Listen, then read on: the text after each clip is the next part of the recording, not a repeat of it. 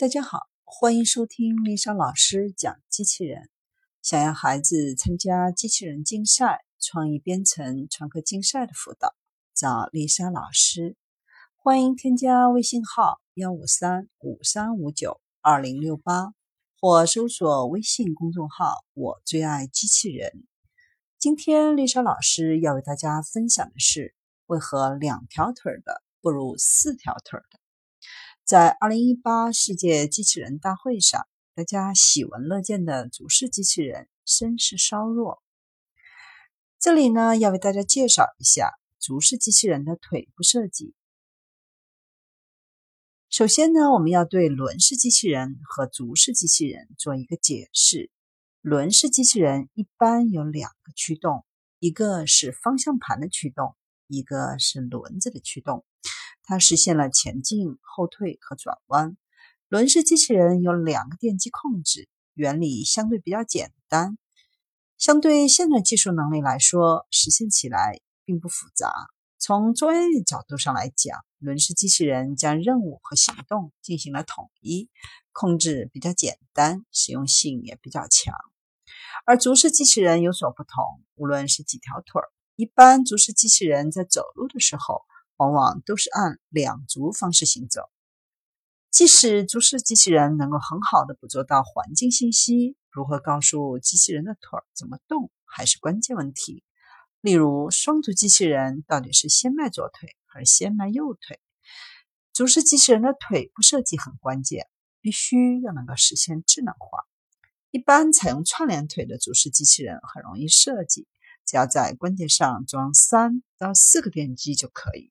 通常一条腿至少要配备三个电机，平面腿有两个电机就可以。如果想把电机装在机身上，一般采用的是并联结构。有了腿以后，就可以开发步行器。步行器包括很多结构，核心问题是设计使机器人具有感知能力的驱动，以及把编码器、伺服电机、减速器。和传感器复合成一个系统，从而开发出智能驱动单元。有了这个单元，就可以进行机器人行走、跑、跳的基础实验。而现在的主食机器人的功能基本上还处于这个阶段。双足机器人仍需改善平衡和行走能力。在二零一八世界机器人大会上看到的四款比较有代表性的双足机器人，它们都比较贴近真人形象，也是发展遇到困难最多的机器人。眼下最大的困难主要是如何实现平衡能力和移动能力。就以上四款机器人中，功能最强大的是软硬的 Now 机器人。这款机器人拥有动态地面环境平衡能力。主要应用自身携带的电子陀螺仪、加速度转感器和八个压力传感器，在地面倾斜时能够检测机器人重心变化、加速度变化和脚底压力数值的变化，进而调整自身的姿态，实现机器人稳定和平衡。平衡能力和运动能力相对其他的几款机器人算是比较好的了。当然，闹相对来讲是体型最小的双足机器人，身高只有五十八厘米。就体型对机器人平衡能力及运动能力影响有多大？相对大型的双足机器人而言，小型双足机器人运动能力和稳定性相对来说要强一些，主要是因为它的重心要低一些。从某种意义上来讲，并非依靠智能完成复杂环境的适应能力。而是其机械结构提供了一定的优势。大型双足机器人基本上依靠加入伺服电机的智能驱动来控制机器人的稳定运动，因而没有加入伺服电机的机器人很难说是智能，在一定程度上只能算是玩具。其他几款大型双足机器人中有两款，分别是北京钢铁侠科技有限公司的。Art 机器人和北京理工大学的汇统六匹机器人，现在能够实现的主要功能是直立行走，主要是应用在教育行业和科研方面。而零一机器人主要能够实现的功能，除了直立行走，还多了一项上下楼梯的功能。就双足机器人而言，核心算法是比较耗时间的，这也是研发的重点。电池部分现在主要还是依靠产业的研发能力和供应能力，机器人研发团队很少会为配备电池相关研发人员。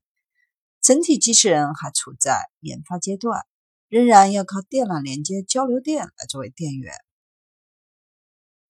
大型双足机器人现在能够实现的能力，仍然停留在直立行走、上下楼梯等基础功能阶段，而在供电能力上，由于耗电量巨大，仍然无法摆脱尾部连接交流电电源的问题。当然，考虑到现在大型双足机器人就能力来看，还处在学步的初级阶段。随着时间的推移，双足机器人需要落地商用时，电池工艺和供电能力也不会成为最终的阻碍。目前，足式机器人一个重要的问题还是动力和稳定是否能够突破，这需要从机械本身出发。第二个问题就是腿式机器人必须要能智能。不需要人再去操控它怎么行走，这就像人的五个手指头，每一个手指头就是四个电极，我们叫它四个自由度。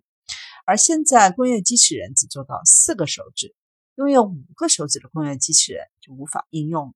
如果用一个自由度和一个电极进行抓取动作也是可以，如果是两个自由度去抓取，就会出现问题。如何抓取，就牵制了机器人需要思考，也就是所谓的智能。会跑会跳的四足机器人还需要考虑落地问题。相对双足机器人，多足机器人无论是稳定性还是在产品迭代上都有较好的表现。此次展会颇受欢迎的两款四足机器人，猛一看。非常神似波士顿动力公司的 Sport Mini，其实这也是现在四足机器人常用体型。一款是浙江大学的四足仿生机器人绝影，另一款是宇树科技的四足机器人莱卡狗。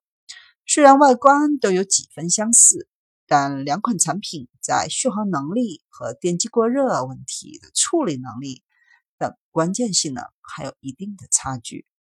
四足机器人相对双足机器人主要优势有以下三点：第一，四足机器人相对双足机器人来说，结构更加简洁，零部件会少很多，可靠性高很多。